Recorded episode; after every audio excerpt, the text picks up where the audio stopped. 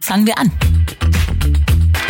Auf der Bühne live bei der Leipziger Buchmesse Halle 4 Stand E100 30. April 13.30 Uhr. Ich freue mich auf euch. Es geht nämlich ums Streitthema Gendern.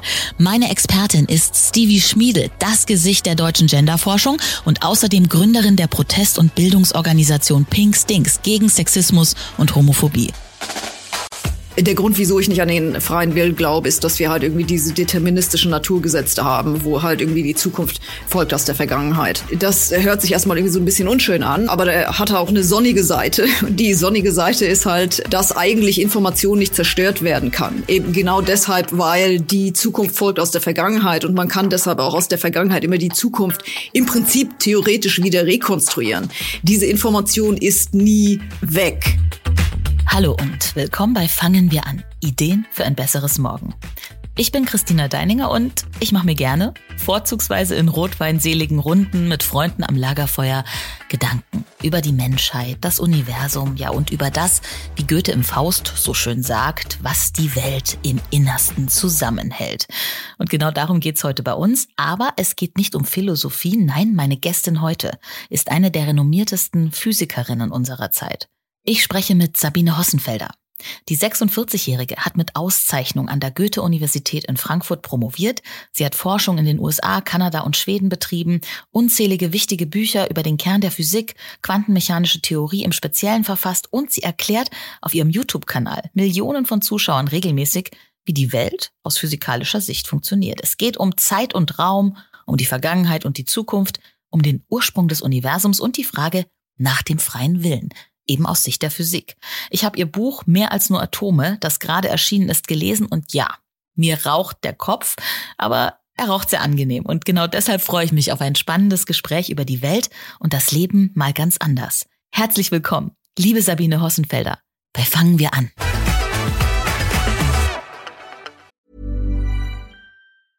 Hiring for your small business? If you're not looking for professionals on LinkedIn, you're looking in the wrong place. That's like looking for your car keys in a fish tank. LinkedIn helps you hire professionals you can't find anywhere else, even those who aren't actively searching for a new job but might be open to the perfect role. In a given month, over 70% of LinkedIn users don't even visit other leading job sites. So start looking in the right place. With LinkedIn, you can hire professionals like a professional. Post your free job on linkedin.com slash people today. Hallo Christina, freut mich. Und Sabine, ich habe es gerade schon gesagt, beim Einarbeiten ins Thema hat mir der Kopf so ein bisschen geraucht. Ich habe mich nämlich ein bisschen in meine Schulzeit zurückversetzt gefühlt. Jetzt, das ist nichts Negatives, weil ich war immer gut in Mathe und Physik, aber Mathe war irgendwie mein sicherer Ort und Physik, wenn ich mich zu doll auf die Sache konzentriert habe, hatte ich das Gefühl, oh je, äh, da komme ich gar nicht mehr mit. Und das ist tatsächlich so, glaube ich, oder? Physik ist nicht Mathematik, das ist ein großer Unterschied. Ja, ich hatte das genauso. Ich war auch immer gut in äh, Mathematik und Physik, aber Physik war immer so, oder man hatte diesen ganzen Gleichungen und die hat man immer irgendwie so umgeformt und eins ins andere eingesetzt und gehofft, dass am Ende irgendwie die richtige Zahl rausfällt. Aber äh, so wirklich Sinn gemacht hat mir das nicht. Das hat sich aber komplett geändert, als ich das dann studiert habe. Und da haben wir dann irgendwie so ganz klare Prinzipien gelernt, wie man das irgendwie so ausrechnet und woher das alles kommt. Und auf einmal machte das alles Sinn. Das ist so richtig so zusammengeklickt, wo ich das irgendwie kapiert habe, wieso man das in der Schule so komisch gemacht hat. Ja, also und wenn man dann mal einen Doktortitel hat in dem Thema, dann macht es auch Sinn, was man da in der Schule gelernt hat. Man braucht aber keinen Doktortitel, um äh, sich in dieses Thema jetzt äh, reinzuversetzen und die spannenden Seiten daran jetzt auch zu entdecken an der Physik. Du schreibst ja Bücher, du hast einen sehr populären YouTube-Kanal. Also du betreibst diese Physik ähm, nicht nur in der Wissenschaftsblase in der Uni, sondern du trägst das äh, raus zu den Menschen. Äh, warum ist dir das so wichtig? Es, es interessiert einfach viele Leute. Also das ist mal irgendwie so der offensichtliche Grund. Äh, und ich weiß halt, dass irgendwie diese, dieses mathematikgeladene, akademische Geschwafel, was wir da halt irgendwie in der Literatur haben, das verstehen halt einfach viele Leute nicht, weil da muss man halt sehr viel Zeit drauf verwenden, bis man das wirklich versteht, was da eigentlich irgendwie gemacht wird und warum das so gemacht wird. Und äh, ich versuche halt, das rüberzubringen, ohne diesen ganzen technischen Hintergrund. Ja, das funktioniert natürlich nicht so 100 Prozent, aber ich denke doch zu so einem gewissen Anteil kann man das kann man das durchaus machen. Ja, denn äh, was ist Physik eigentlich? Es ist ja eigentlich alles um uns rum, die ganze Zeit ist Physik, oder? Kann man das so sagen? Ich sage das immer gerne so, aber wenn mir dann irgendwie so ein Biologe über den äh, Weg läuft, äh, der ist dann gleich irgendwie beleidigt. Ja? Also ich versuche das immer sehr höflich auszudrücken. Ja, also es stimmt irgendwie so grundlegend, so fundamental ist ist es einfach so. Ja, also alles ist irgendwie aus Teilchen gemacht und dann gibt's irgendwie noch die Gravitation und eigentlich beschreibt das alles. In der Praxis ist das natürlich nicht so. Ja, also in der Praxis hilft einem das nicht besonders viel, wenn man jetzt wissen will.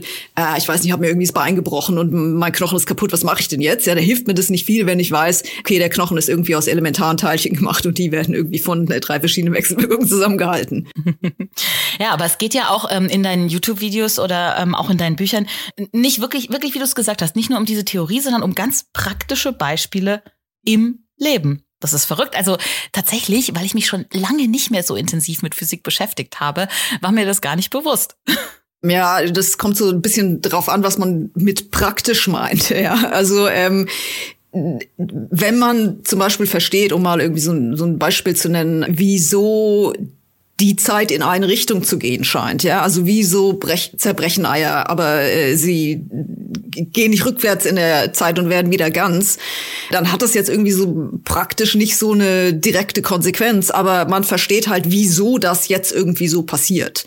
Und ich denke, das ist halt einfach auf so einer psychologischen Ebene auch für viele von uns super wichtig, dass wir verstehen, warum die Welt so funktioniert. Wieso sind wir hier? Wieso ist es so? Und wie viel können wir davon auch verstehen?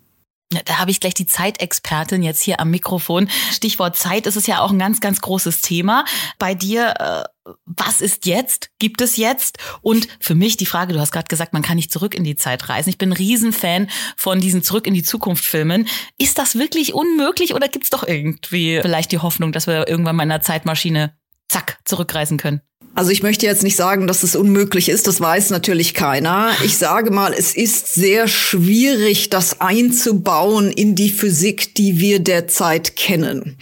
Da, da kommt es einfach immer zu irgendwelchen Inkonsistenzen. Ja, also da gibt es diese Geschichte nicht, man geht zurück in der Zeit und dann bringt man seinen Großvater um oder irgendwie so eine gruselige Geschichte und dann wird man erst gar nicht geboren und dann kann man nicht zurückgehen in der Zeit. Ja, also es sind so diese, diese Zeitreise Paradoxa, die man sich da ähm, ein, einhandelt.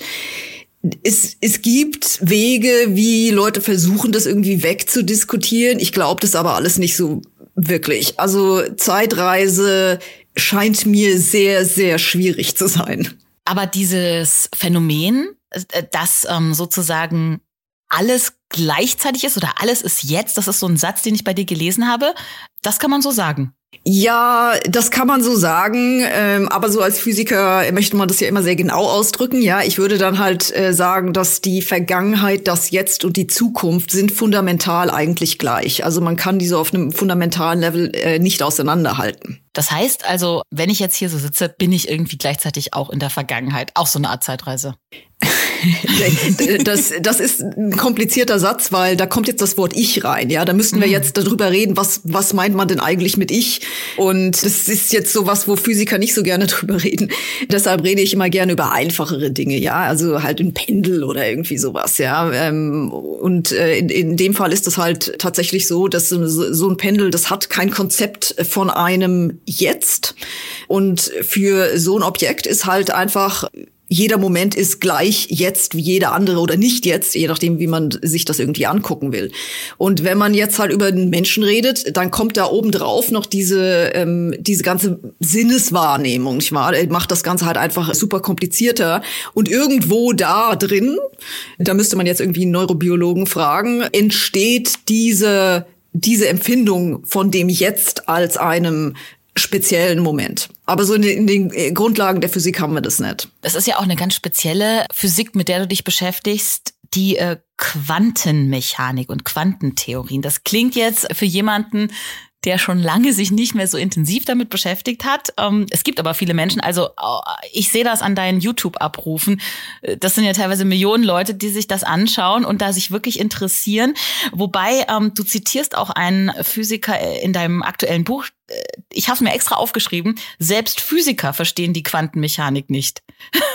ist das so? Das hört man immer mal wieder. Ja, also auch da könnte man jetzt irgendwie fragen, was meinen wir denn eigentlich mit verstehen? Ähm, also ich würde sagen, so auf einem bestimmten Level verstehen wir die Quantenmechanik ganz gut, in dem Sinne, dass wir sie benutzen können und wir können sie halt irgendwie anwenden, um irgendwelche Vorhersagen zu machen. Und wie funktioniert denn eigentlich, du weißt schon, irgend so ähm, Halbleiterchip oder irgendwie so Sachen. Ja, das kann man damit ausrechnen.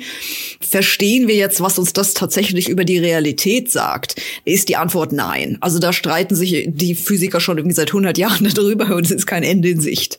Das Stichwort Realität ist gut, dass du das gerade bringst. Auch das ist ein großes Thema, mit dem du dich beschäftigst. Ähm, wir fragen uns immer, äh, diese Realität, ist das die einzige?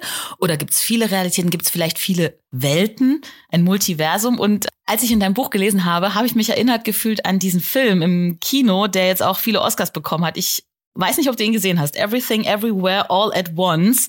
Da wird eine Wäschereibetreiberin plötzlich zur Superheldin in verschiedenen Paralleluniversen. Es ist eine absolute Gehirnexplosion und ist das ausgedachter Quatsch oder gibt es das, das Multiversum? Also ich habe den Film nicht gesehen, aber ich habe jetzt schon so viel drüber gelesen, dass ich mich fühle, als ob ich den Film gesehen habe. Und ja, das ist ausgedachter Quatsch, aber das wusstest du sowieso schon. Ähm, also worauf ich hinaus will, es gibt Physiker, die glauben an solche Parallelrealitäten oder Paralleluniversen. Und äh, theoretisch passiert in diesen Universum alles, was so möglicherweise passieren kann. Teilweise wegen Quantenmechanik, teilweise aber auch wegen einfach nicht quantenmechanischen Zufällen.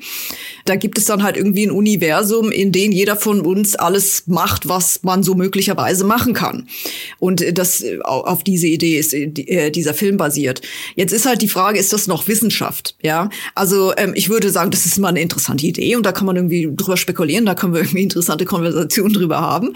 Aber das ist nicht mehr Wissenschaft. Das sagst du ja auch. Ich finde es äh, sehr, sehr schön. Im Vorwort gibst du an, oder gleich am Anfang, dass du ein bisschen Angst hast, dass das Buch für manche Leute gefährlich sein könnte, weil es sich wirklich auf die Wissenschaft bezieht. Ist das wirklich so? Also, äh, oder sollte das, eigentlich sollte das ja jeder gelesen haben, wahrscheinlich.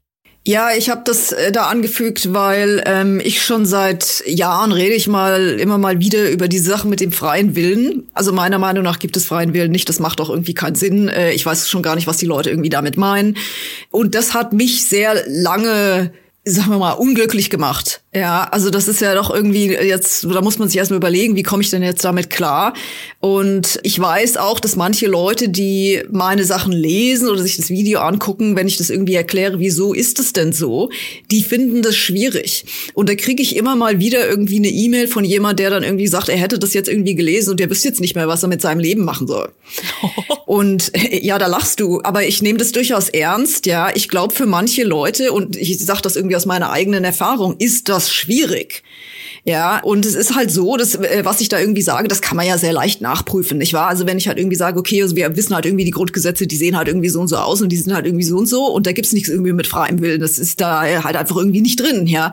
Oder hat man halt irgendwie jetzt die Möglichkeit, kann man entweder sagen, ja, ich glaube halt nicht an diese Sachen, die die Wissenschaftler da rausgefunden haben, ja. Ähm, äh, oder man akzeptiert das halt und sagt, okay, das haben wir rausgefunden, Wissenschaft, okay, also hier sind irgendwie die Gleichungen, so funktioniert das Universum. Wie mache ich denn jetzt aus mir selbst Sinn?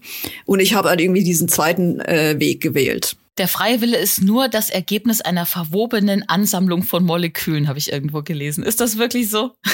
Ich würde dem durchaus zustimmen, äh, aber es gibt halt viele Leute, die dem widersprechen. Also ähm, es ist offensichtlich der Fall, dass viele von uns dieses Empfinden von einem freien Willen haben. Und wenn man jetzt halt sagt, okay, das Hirn ist aber eigentlich halt nur aus, aus diesen Teilchen irgendwie aufgebaut und es ist halt irgendwie sehr komplex und alles und da passieren viele komische Dinge, äh, dann muss irgendwann in diesen Wechselwirkung im Hirn zwischen den verwobenen Molekülen und so weiter, muss dieses Empfinden vom freien Willen kommen. Und das macht mir so durchaus Sinn. Ähm, da kann man sich jetzt irgendwie fragen, ähm, nennen wir das dann eine Illusion oder nicht? Das muss dann nicht zwangsläufig irgendwie folgen. Ja, also alles, was irgendwie in meinem Kopf ist, kommt irgendwie durch diese verwobenen Moleküle äh, zusammen. Aber deshalb ist nicht alles in meinem Kopf eine Illusion. Da kann man sich jetzt irgendwie drüber streiten. Also deshalb äh, versuche ich häufig, die, diese ganze Frage mit dem freien Willen so, ein, so ein bisschen zur Seite zu lassen. Und ich sage dann einfach, okay, hier ist, was wir wissen über die grundlegenden Gesetze der Physik. Da gibt es halt einfach eine determinierte Zeitentwicklung und hier und da passiert mal irgendwie so ein Quantensprung, den können wir nicht vorhersagen. Also man hat so diese Mischung zwischen einem harten Determinismus mit gelegentlichem Zufall. Und da weiß ich nicht, wo man da jetzt noch im freien Willen reinmachen will. Du hast die Partikel erwähnt und das ist es ja eigentlich, womit sich die Quantenmechanik, um nochmal kurz darauf zurückzukommen, äh, beschäftigt, oder? Also ja, erklär's doch für uns mal, äh, die wir das sonst bei Wikipedia googeln müssen. Wie definiere ich das eigentlich? Was genau beobachtest du, beobachtet ihr? Also bitte Wikipedia nicht vertrauen, wenn es um die Quantenmechanik geht. Ich habe schon zigmal versucht, da irgendwelches Zeug zu korrigieren und wenn ich das nächste Mal gucke, hat es irgendjemand wieder in, in Unfug umgewandelt Ja, also bitte lieber, lieber mein Buch lesen.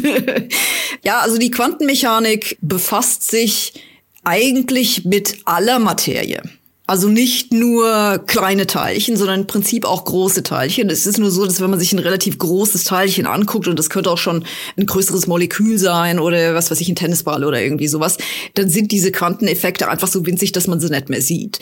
Ja, deshalb gucken wir uns im Labor, wenn wir Quantenmechanik irgendwas messen wollen, gucken wir uns kleine Teilchen an, einzelne Elektronen, Photon, äh, vielleicht auch mal ein Molekül, da kann man dann auch äh, schöne Sachen machen und so, aber typischerweise sehr kleine Dinge. Und es geht aber auch um ganz große Dinge, um ganz, ganz große, ums Universum nämlich.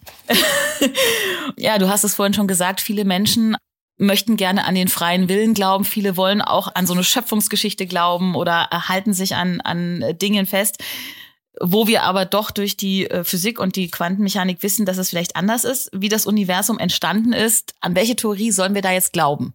Wie ging es eigentlich los? Das weiß keiner. Es gibt viele Geschichten dafür, wie das Universum angefangen hat. Da gibt es diese Geschichte vom Urknall. Das ist vermutlich die, die jeder schon mal irgendwie ge äh, gehört hat. Also eigentlich kam alles irgendwie aus einem winzig kleinen Punkt raus. Das hatte rein theoretisch in der Mathematik hatte das mal ein Volumen Null. Äh, was das dann irgendwie bedeutet, das weiß man nicht so wirklich. Also technisch gesehen ist das eine Singularität. Äh, da denkt man schon, das hat vermutlich keine physikalische Bedeutung. Das ist halt irgendwie irgendwas, in, was in der Mathematik drin steht. Dann gibt's viele Leute, die haben aus dem Grund, weil das halt irgendwie mathematisch irgendwie ja schon ein bisschen sehr seltsam ist, kann man das dann irgendwie so abschneiden. Ja, also man, man schneidet halt irgendwie diesen Urknall ab und dann macht man da was anderes hin. Ähm, da kann man zum Beispiel dann ein zyklisches Universum machen, also was sich immer mal wieder ausdehnen und zusammenfällt. Oder andere Leute haben sich dann irgendwie so höherdimensionale Membranen ausgedacht, die irgendwie miteinander kollabieren und das sieht dann so ähnlich aus wie der Urknall. Und dann gibt es irgendwie noch so eine ganze Reihe irgendwie anderer Ideen, also fünfdimensionale schwarze Löcher oder irgendwelche komischen Felder und ja, so äh, lauter so Sachen. Und ähm, die sind, diese Ideen sind alle mit unseren heutigen Beobachtungen kompatibel. Okay, wir wissen also viel, aber nichts Genaues. Genau, ja. Also da würde ich dann irgendwie sagen, ich warte, wenn du willst, kannst du dir eine aussuchen, die, die dir am besten gefällt. Ja, und dann ist natürlich auch immer die Frage, wo geht das hin? Denn ich habe ja gelernt, das ähm, dehnt sich immer weiter aus nach den Gesetzen der Physik, hoffe ich, die wir bisher kennen. Und aber wo geht's denn hin? Hast du da auch was Genaues, was du uns berichten kannst? Also man kann natürlich einfach die Gleichung nehmen, die wir jetzt heute irgendwie so haben. Ähm, die haben wir gut getestet mit den Beobachtungen von der Vergangenheit. Da kann man halt irgendwie dann messen, wie schnell dehnt sich denn aus äh, und das dann halt extrapolieren in die Zukunft. Und nur um mal irgendwie dir so einen Sinn zu geben, wie weit diese Extrapolation geht. Also das Universum ist jetzt irgendwie so 13,7 Milliarden Jahre alt. Und das wird dann also extrapoliert 10 hoch 100 Milliarden Jahre oder irgendwie sowas, ja. Also in die weite, weite, weite Zukunft. Nachdem irgendwie, ah, weißt du, ganze Materie ist irgendwie schwarze Löcher irgendwie zusammengefallen und die sind dann irgendwie verdunstet und, und das dauert halt einfach sehr lange. Und äh, wenn man das einfach so macht, dann dehnt sich das Universum immer ähm, schneller aus, äh, kommt von der kosmologischen Konstante und äh, es wird einfach immer kälter und äh, asymptotisch passiert dann einfach nichts mehr. So, das ist jetzt irgendwie so diese naive Extrapolation. Und jetzt ist aber halt das Problem, wenn da irgendein winzig kleiner Beitrag ist in dieser Gleichung, den wir bis heute noch nicht gemessen haben, dann kann der in der fernen Zukunft, also 10 hoch 100 Milliarden Jahre, ja, kann der einen großen Beitrag machen und das, da kann eigentlich alles passieren. Das heißt, wenn man sich irgendwie anguckt, die Ungenauigkeit an dieser an dieser Extrapolation, die ist so groß, da kann eigentlich alles passieren. Und deshalb glaube ich diese ganzen Geschichten nicht. Also es ist so ganz interessant, da irgendwie zu spekulieren, was da irgendwie passieren könnte und sich dann irgendwie die Physik anzugucken, die da passiert, wenn die schwarzen, supermassive schwarze Löcher kollabieren miteinander und was passiert eigentlich mit den Neutronensternen und so weiter. Aber wirklich glauben tue ich da nicht. Oh weh, bei mir macht schon im Kopf gerade deswegen machen wir ganz kurz einen Cut und im Fangen wir an Podcast haben wir in der Mitte immer ein Ying und Yang, ein kurzes ähm, Fragespiel. Ich gebe dir zwei Möglichkeiten, das kennst du ja auch aus Versuchsanordnungen A oder B. Du darfst dich für das eine, das andere, beide oder keines entscheiden. Das ist einfach nur so, ja, um dich vielleicht ein bisschen besser kennenzulernen. Bist du bereit, Sabine? Okay. okay, das erste, probieren oder studieren? Beides. Englisch oder Deutsch? Tagtraum oder Wachtraum? Äh, ist man am Tag nicht wach? ich äh, ich habe hier gerade den Unterschied nicht. Du hast so schön in deinem Buch beschrieben, dass du oft so Klarträume hast. Vielleicht hätte ich Klarträume äh, schreiben sollen oder ähm, wo du weißt, dass du träumst. Ja, also oft ist irgendwie zu viel gesagt, aber gelegentlich mal, ja. ja. Dann lassen wir es einfach so stehen. Kaffee trinken. Mit Elon Musk oder Bill Gates? Bill Gates. Und wenn es noch ginge, mit wem würdest du dann einen Kaffee trinken? Einstein oder Stephen Hawking? Einstein. Kongress besuchen oder Kongress leiten? Keins von beiden. Lehren oder lernen? Lernen. Und äh, YouTube schauen oder ein Buch lesen? Ein Buch lesen, aber sag's keinem. Und das letzte ist äh, Schrödingers Katze oder der große Bär? Der große Bär. Ja, den großen Bär, den kann man sich schön anschauen. Ähm, und Schrödingers Katze, das ist sowas, das wollte ich dich unbedingt nämlich nochmal fragen. Äh, das ist auch sowas, was ich bei Wikipedia schon mal gegoogelt habe. Kannst du uns das erklären? Denn das ist ja so ein bisschen äh, was, was wirklich vielleicht jeder Laie mit Quantenphysik verbindet, oder? Ja, also bei der Schrödinger Katze geht es darum, dass so äh, Quanteneffekte, die, wie ich vorher gesagt habe, wir vor allen Dingen für kleine Objekte beobachten, die bleiben nicht notwendigerweise auf dieser kleinen Skala. Einfach deshalb, weil man die verstärken kann. Und äh, Schrödingers Katze ist halt irgendwie ein sehr anschauliches Beispiel dafür, wo man sagt, okay, ich habe ich hab ein einzelnes Atom und dieses Atom kann zerfallen und das ist ein Quantenprozess.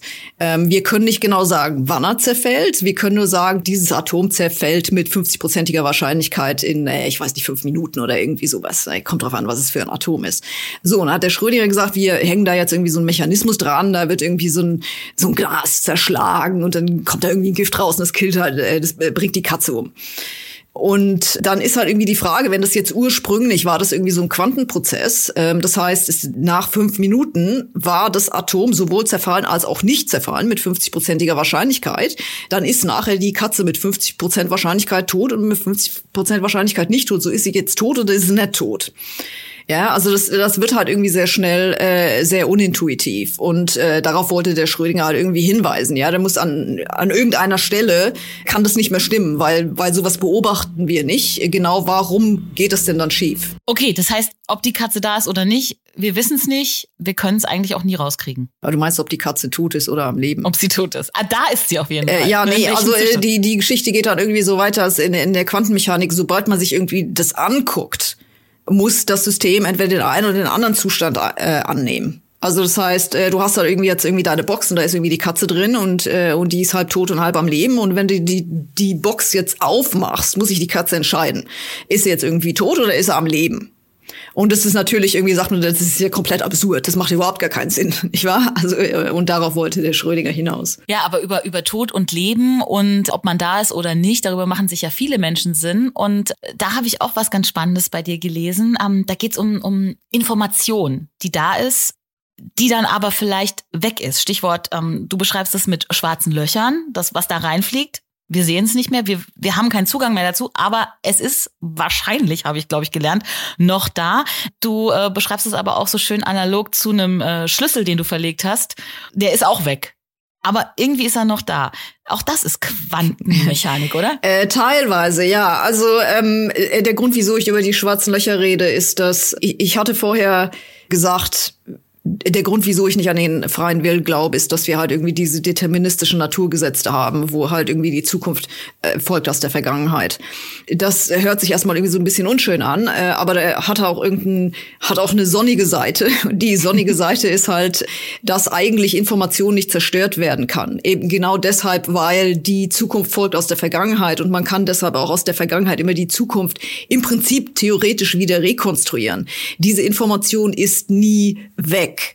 Und äh, da gibt es, da gibt es zwei Punkte, wo die Physiker sich doch drüber streiten, ob das auch wirklich stimmt. Und eins davon äh, sind die schwarzen Löcher. Also das weiß halt einfach keiner. Was passiert denn eigentlich, wenn man was in ein schwarzes Loch reinschmeißt? Das ist, wo der äh, Stephen Hawking, äh, den du schon erwähnt hast, der hat da lange irgendwie dran gearbeitet. Und das Problem ist aber nach wie vor offen. Ja? Also wenn man was in ein schwarzes Loch reinschmeißt, äh, die meisten Physiker und ich auch äh, denken derzeit, dass das irgendwann zumindest in Form von Information wieder rauskommt. Das weiß aber wirklich keiner. Woher denn auch? Ja, wir waren ja noch nie in einem schwarzen Loch. Ja, aber ähm, es ist spannend, dass es so in der Theorie möglich ist. Und ähm, da muss ich jetzt noch mal ganz äh, kurz drauf zurückkommen. Du schreibst nämlich auch, auch wenn jemand stirbt, sind ja die Informationen, die der sozusagen in sich gespeichert hat, vermeintlich weg. Aber, und das erwähnst du auch immer wieder, äh, wir haben einfach nur nicht den Zugang dazu.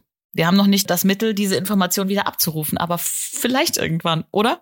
Ja, das weiß ich natürlich nicht. Äh, aber wie gesagt, nach den fundamentalen Grundgesetzen der Natur, die wir wissen, ist diese Information tatsächlich nie weg, weil die kann nicht zerstört werden. Das ist jetzt für praktische Belange ist das nicht so besonders nützlich. Also man kann auf demselben Level, äh, kann man sagen, wenn ich ein Buch nehme und ich verbrenne das Buch, ist die Information eigentlich nicht weg. Die ist jetzt in irgendwelchen ganz winzigen riesigen Korrelation zwischen der Asche und den äh, Rauch und dann driftet die halt irgendwie in der Atmosphäre irgendwie rum und äh, vielleicht irgendwie teilweise in den Weltraum oder sonst irgendwas. Äh, das hilft mir nicht viel, wenn ich dieses Buch lesen will. Aber im Prinzip ist immer noch da. Und wenn jemand stirbt, ist das ganz genauso. Diese Information, die kann nicht zerstört werden. Das geht einfach nicht nach diesen Gesetzen, die wir halt gefunden haben. Du sagst ja auch, ist auch so ähnlich mit der Zeit. Du hast vorhin die Eierschale erwähnt, die zerbricht. Du gibst auch das Beispiel vom Kuchenteig. Wenn ich alles äh, zusammen mische, dann komme ich irgendwie vermeintlich nicht mehr in den Ur Ursprungszustand. Aber wenn man jetzt mal ganz wissenschaftlich rangeht, gibt es doch irgendwann den Punkt, wo es doch wieder getrennt ist, die Eier und die Milch, oder? Äh, ja, also wenn du ganz, ganz, ganz lange irgendwie da weiter quirlst, ja, und da ist irgendwie, also ich meine da irgendwie mit ganz lange noch mehr als die 10 hoch 100 Milliarden Jahre oder so, dann im Prinzip kommen irgendwann die Eier wieder raus und sind in der einen Seite und äh, die Butter auf der anderen Seite. Ja, also zumindest wenn man irgendwie unserer Mathematik so glaubt.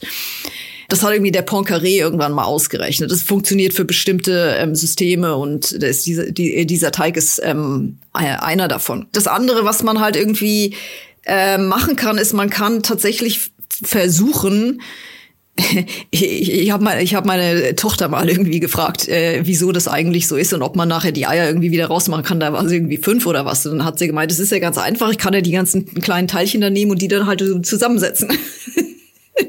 Äh, und da muss ich auch erstmal irgendwie gucken. Da habe ich irgendwie gedacht, das war jetzt gar nicht so dumm. also äh, natürlich kann man im Prinzip, wenn man das ganz genau misst, was da drin ist, ja, dann kann man da irgendwie die einzelnen Dinge irgendwie rausnehmen und die wieder irgendwie so zusammenbauen und dann hat man wieder irgendwie sein Ei. Und da muss man aber diese Information halt sehr genau wieder rausfinden auf lange Sicht äh, in der Zukunft des Universums äh, geht man davon aus, dass das einfach irgendwann nicht mehr möglich ist. Ja, also man kann einfach diese diese Informationen äh, nicht mehr rausfinden. Da geht es um den Zuwachs der Entropie. Äh, und das ist halt irgendwann das Ende, am Ende des Universums ist halt die Entropie einfach maximal. Wie gesagt, ich glaube diese ganze Geschichte über das Ende des Universums nicht so wirklich, aber das ist irgendwie so die Standardgeschichte. Ja, und da kommt ja auch immer äh, ins Spiel, wie fest steht eigentlich alles das, was wir wissen über das Universum, über die ähm, Gesetze der Physik und die Naturgesetze. Aber so ein paar Sachen stehen doch fest, Sabine, oder? Also äh, zum Beispiel die Gravitation oder sowas. Ja, zumindest in dem Bereich, wo wir sie gemessen haben, nicht wahr? Ähm, also ich Ich halte es durchaus für möglich, dass wir irgendwann, äh, dass die Gravitationsgesetze, die wir derzeit haben, also die der gute Herr Albert Einstein uns gegeben hat, dass wir die irgendwann korrigieren müssen, weil sie halt doch nicht mehr komplett äh, stimmen. Aber dann wahrscheinlich in irgendwelchen Bereichen, die wir halt bis jetzt noch nicht so wirklich gemessen haben oder vielleicht, wo wir sie gemessen haben, wo wir im Moment einfach nur irgendwie sagen, ich, das, das stimmt irgendwie nicht so wirklich. Also zum Beispiel diese Sache mit der Rotationskurven und äh, also da gibt es irgendwie so ein paar Ungereimtheiten in der Astrophysik, wo die Leute schon spekuliert haben äh, vielleicht ist dieses Gravitationsgesetz einfach nicht richtig. Vielleicht müssen wir das irgendwann korrigieren. Und das ist in der Wissenschaft einfach grundsätzlich so, dass ähm, alle diese Gesetze, die wir gefunden haben, die sind immer nur provisorisch und die funktionieren für alles, was wir bis jetzt beobachtet haben. Und es kann immer sein, dass wir noch mal eine neue Beobachtung kriegen, wo es dann halt nicht mehr funktioniert und dann müssen wir diese Gesetze halt wieder überholen. Und deshalb habe ich auch, ich, ich sage immer gerne, wenn ich da jetzt irgendwas erkläre über den freien Willen oder zum Ursprung des Universums oder was weiß ich zur Zeit oder sowas, das ist alles basiert alles auf den Gesetzen so weit, wie wir sie jetzt wissen. Wenn wir dann irgendwann was Neues lernen, dann kann sich das auch alles ändern.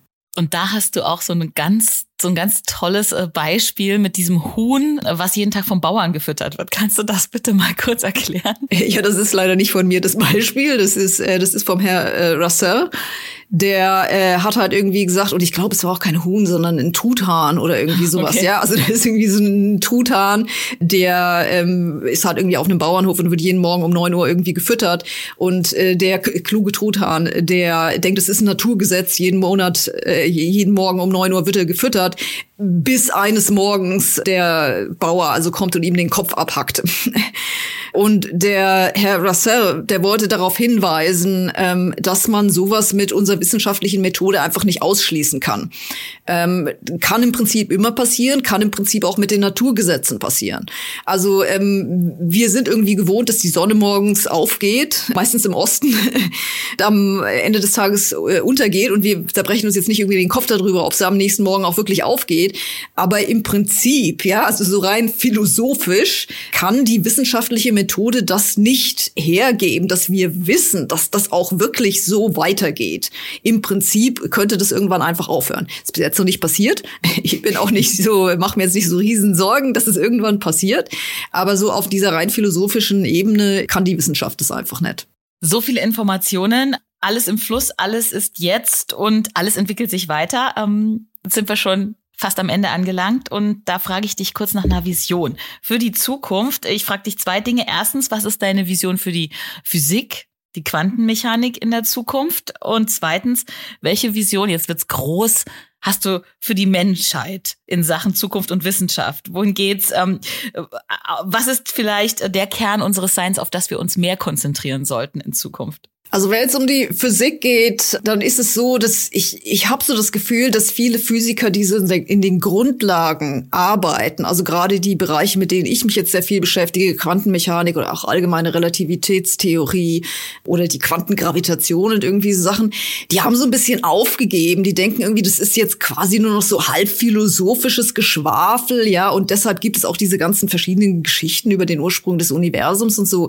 Und ich denke, das ist einfach äh, komplett falsch. Ja, also die Grundlagen der Physik, da gibt's nach wie vor sehr viel zu finden. Ähm, Gerade jetzt irgendwie Quantencomputer und so weiter. Ich, ich bin davon überzeugt, dass man da noch mal irgendwie ein wirklich grundlegend neue Naturgesetze finden wird, jetzt nicht vielleicht morgen, aber vielleicht in den nächsten 10, 20 Jahren oder so, und dass diese, diese ganzen Grundlagen der Physik einfach äh, wieder extrem relevant werden, auch für die Entwicklung der Wissenschaft in der Gesellschaft und Anwendungen und so weiter, was also für die letzten 40 Jahre oder was einfach nicht der Fall war. Und wenn es um die Menschheit allgemein geht äh, oder äh, um die Wissenschaft, ich denke einfach, wir sind gerade erst dabei zu verstehen, sehen, wie wir ähm, Wissenschaft einbauen in die Gesellschaft und auch in die äh, politischen Systeme, die wir irgendwie benutzen. Ja, also wir machen das schon irgendwie so ein bisschen. Da gibt's immer irgendwelche Komitees und da werden dann irgendwelche Experten irgendwie werden zu Rat gezogen. Wir versuchen das irgendwie alles richtig zu machen, aber das ist alles so ein,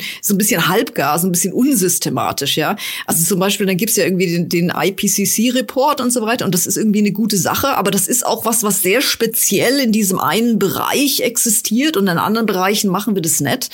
Und ich denke so, dass ähm, in den nächsten Jahrzehnten und so weiter werden wir das so ein bisschen systematisieren. Ja, also wie wir dieses ganze ähm, Wissen, was da in der Forschung irgendwie gesammelt wird, wie wir das besser einbauen äh, in die Politik und in unsere Gesellschaften. Ja, und äh, das einzubauen funktioniert ja so ein bisschen auch, indem man es mehr in die Öffentlichkeit bringt, wie du über YouTube oder mit diesem Buch mehr als nur Atome, was mir wirklich das Gehirn rausgeblasen hat. Und ähm, da drin stehen wirklich Sachen und auch mal so erklärt. Du hast es jetzt teilweise nur angerissen und da sind dann wirklich dann die Experimente und die Theorien und die unterschiedlichen Richtungen wirklich aufgelistet. Super spannend. Jetzt am Ende bei Fangen wir an. Natürlich, ein Tipp wäre sicherlich dieses Buch zu lesen, aber vielleicht hast du zwei kurze Tipps an die Hand für alle, die sich jetzt vielleicht mit dem Thema, ja, Physik als so ein bisschen, ja, vielleicht auch so ein bisschen Hilfe, um äh, die Welt zu verstehen, um mit der Existenz zurechtzukommen. Ähm, was sagst du als Physikerin? Welche Tipps kannst du vielleicht jedem mal schnell mitgeben? Schnell, ja, in der Unendlichkeit ist schnell natürlich nichts. Ähm, wie man ähm, vielleicht das Leben und die Welt besser verstehen kann mit Hilfe der Physik. Also ich würde erst mal sagen, man soll sich nicht abschrecken lassen. Ich weiß, dass viele Leute haben irgendwie so schlechte Erfahrungen gemacht mit der Physik in der Schule. Ich höre das immer mal wieder, wenn ich zum Friseur gehe. Ja, die Frau, die sagte mir irgendwie gerade neulich, äh, Physik, das habe ich, das habe ich immer schon in der Schule nicht verstanden. ähm, ich habe auch vieles in Physik in der Schule nicht verstanden, aber ich, ich denke, das hängt sehr viel von der Präsentation ab. Ja, also nur weil man es in der Schule nicht verstanden hat, heißt nicht, dass man es grundsätzlich nicht verstehen kann. Da denke ich, da sollen die Leute es noch mal versuchen vielleicht mit einem anderen Zugang, vielleicht auch mit einem populärwissenschaftlichen Buch oder mal irgendwie gucken, was es auf äh, YouTube irgendwie ähm, so gibt. Und ich denke, das hängt viel von der Einstellung ab. Ja, also wenn man schon denkt, man kann es nicht verstehen, dann versteht man es auch nicht.